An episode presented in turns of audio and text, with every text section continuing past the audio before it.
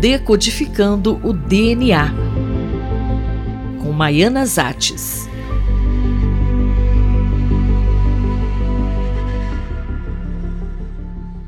Professora Maiana, que notícias você nos traz hoje sobre o mundo da ciência?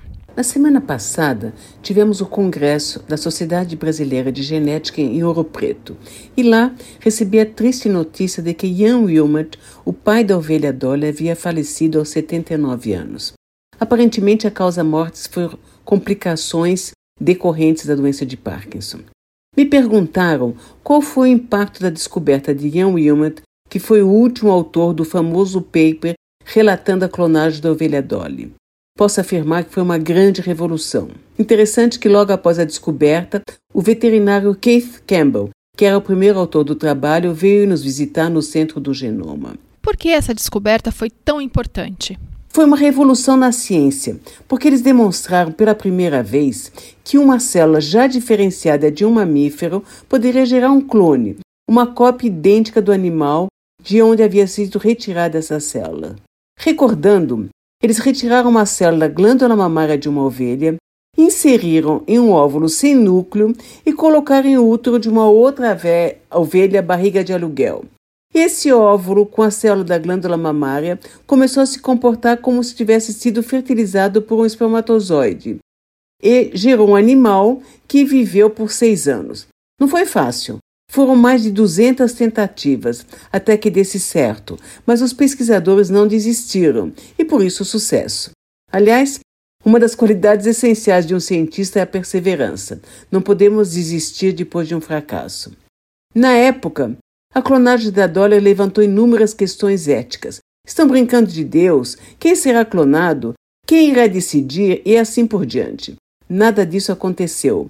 A grande revolução a partir daí foi abrir a porta para as pesquisas com células-tronco.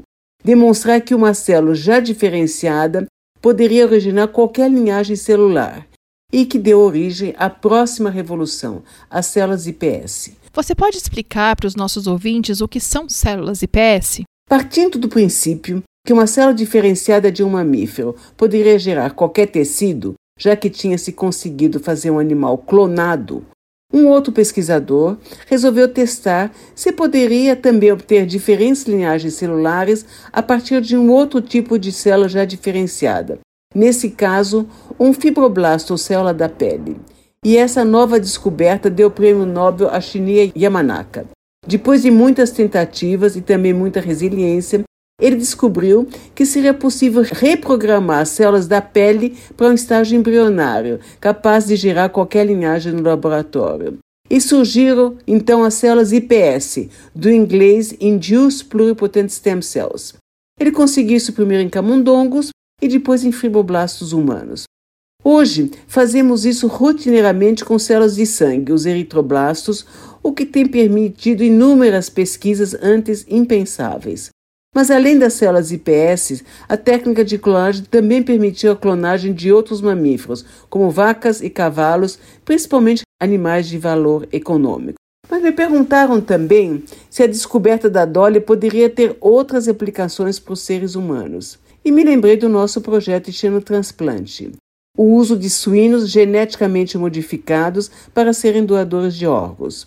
Recordando, nós editamos células dos suínos, que também podem ser fibroblastos, para inibir os genes responsáveis pela rejeição hiperaguda, se seus órgãos fossem transplantados por um paciente. Essas células editadas são então introduzidas em um óvulo de uma fêmea de suíno do qual se tirou o núcleo. As células começam então a se dividir e os embriões geneticamente modificados são transferidos para uma porca barriga de aluguel. E com isso, espera-se conseguir animais doadores de órgãos. Isso é só um exemplo da importância da revolução de Keith Campbell e Ian Wilmot. A técnica de clonagem, nesse caso, permitirá salvar inúmeras vidas de pacientes na fila de espera para transplante de órgãos. Eu, Fabiana Maris, conversei com a professora Maiana Zatz. Decodificando o DNA com Maiana Zates.